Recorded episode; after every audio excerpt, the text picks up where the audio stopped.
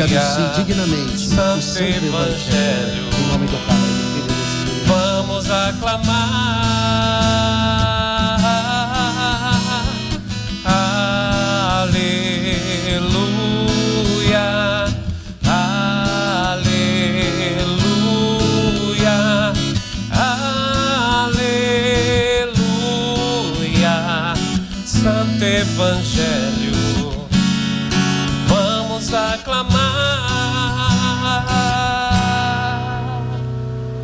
Senhor esteja convosco. Ele está no meio de nós. Proclamação do Evangelho de Jesus Cristo segundo Mateus. Glória a vós, Senhor. Naquele tempo disse Jesus aos seus discípulos: Ouvi a parábola do semeador. Todo aquele que ouve a parábola do reino e não a compreende, vem o maligno e rouba o que foi semeado em seu coração. Este é o que foi semeado à beira do caminho. A semente que caiu em terreno pedregoso é aquele que ouve a palavra e logo a recebe com alegria. Mas ele não tem raiz em si mesmo, é de momento. Quando chega o sofrimento ou a perseguição por causa da palavra, ele desiste logo.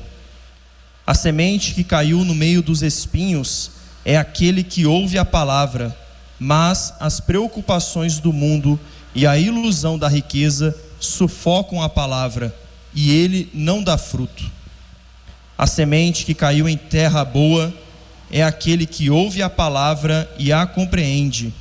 Esse produz fruto. Um dá cem, outro sessenta e outro trinta. Palavra da salvação. Glória a vós, Senhor. Queridos irmãos e irmãs em Cristo, queridos ouvintes da Rádio Sintonia do Vale, estamos dentro do capítulo 13 de São Mateus, onde Jesus contou aquelas sete parábolas a respeito do reino dos céus. Sete, porque este reino é perfeito perfeito no seu amor, perfeito na sua santidade, perfeito na sua justiça. E por isso este reino não pode ser comparado e nem igualado a nenhum dos reinados deste mundo. Jesus começa contando a parábola do semeador. Um semeador saiu para semear. E conforme acabamos de ouvir, Jesus, após ter contado a parábola do semeador, ele explica para os seus discípulos o seu significado.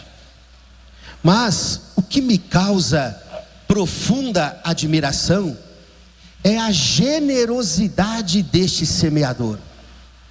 Na parábola de Jesus, geralmente o que faz um agricultor antes de jogar as sementes na terra? Ele não sai jogando as sementes de forma indiscriminada em qualquer terreno.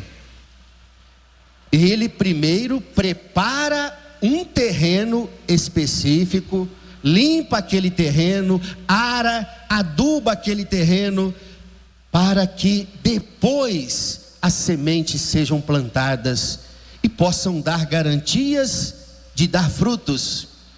Mas o que faz o semeador da parábola de Jesus. Ele sai para semear e não olha onde jogar a semente.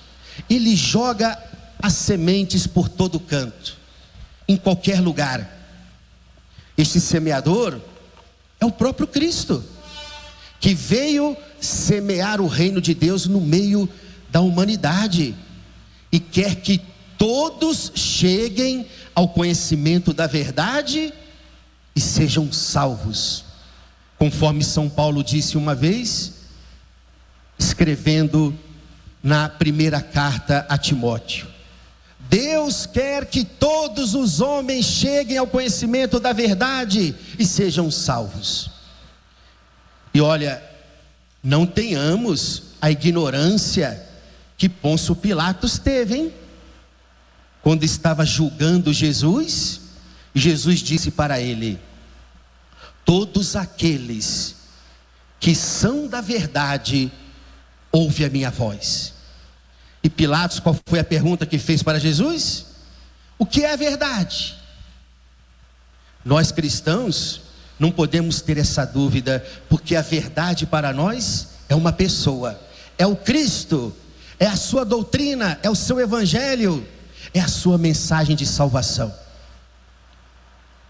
Então, por que que este semeador da parábola joga a semente em todos os cantos?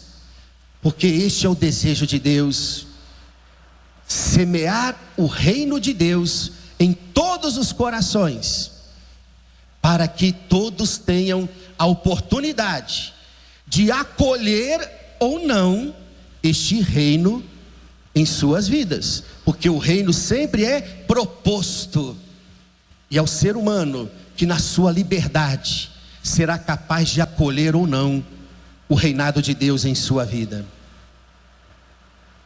A partir do dia 1 de agosto até o dia 6, vai estar acontecendo um dos maiores eventos, se não for o maior, da Igreja Católica no mundo. A chamada Jornada Mundial da Juventude 2023, que vai acontecer em Lisboa, Portugal. Lisboa, terra de Santo Antônio.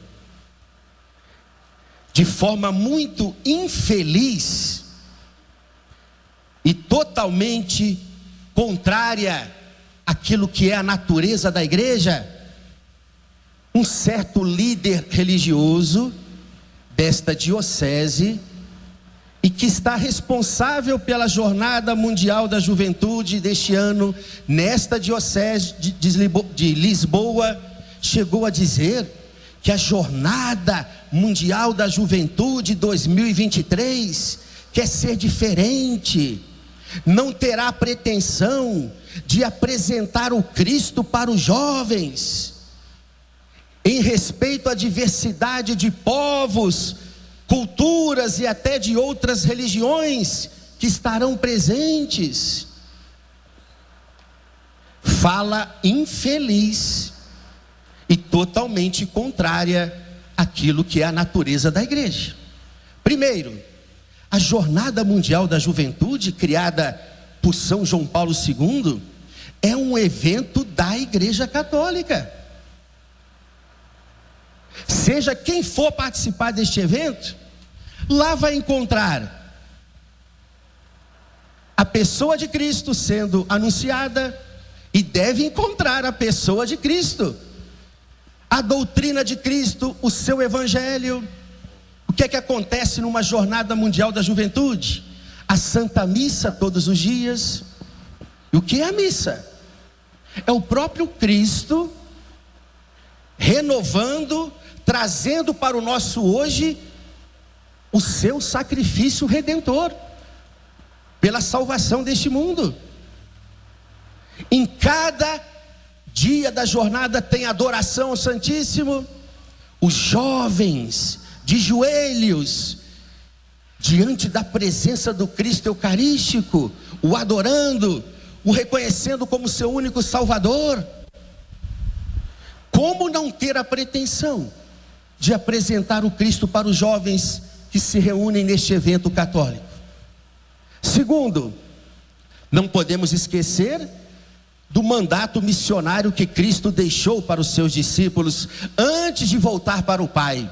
Capítulo 28 de São Mateus: Ide pelo mundo inteiro e anunciai o evangelho a todas as criaturas, fazendo de todos os povos meus discípulos e batizando-os em nome do Pai, do Filho e do Espírito Santo. A igreja existe para anunciar o Cristo e o seu evangelho. Quando Jesus conta a parábola do semeador, é porque este reino de Deus, ele não acontece de forma mágica no meio do mundo. Como é que as pessoas podem acolher o reino de Deus em sua vida? Acolhendo a semente da palavra de Deus, que continua sendo anunciada pela igreja. O reino de Deus começa a acontecer na vida de uma pessoa, quando essa pessoa passa a escutar com fé e acolher com verdadeira fé a palavra de Deus na sua vida e busca viver na palavra de Deus. No Antigo Testamento, conforme nós ouvimos na primeira leitura, como é que Deus fez aliança com seu povo e oferecia a sua salvação para o seu povo? Na obediência dos dez mandamentos. No Antigo Testamento, o povo tinha apenas esta tábua de salvação. Os dez mandamentos, o decálogo, que se encontra no capítulo 20 do livro do Êxodo, conforme ouvimos na primeira leitura. E olha, queridos irmãos e irmãs, não pensemos que os dez mandamentos não são mais necessários, hein? Para a nossa conversão e para a nossa salvação. Os dez mandamentos são imutáveis. Por isso que uma vez Jesus propôs os dez mandamentos para aquele jovem rico, que fez aquela pergunta para ele: Mestre, o que eu devo fazer para ganhar a vida eterna?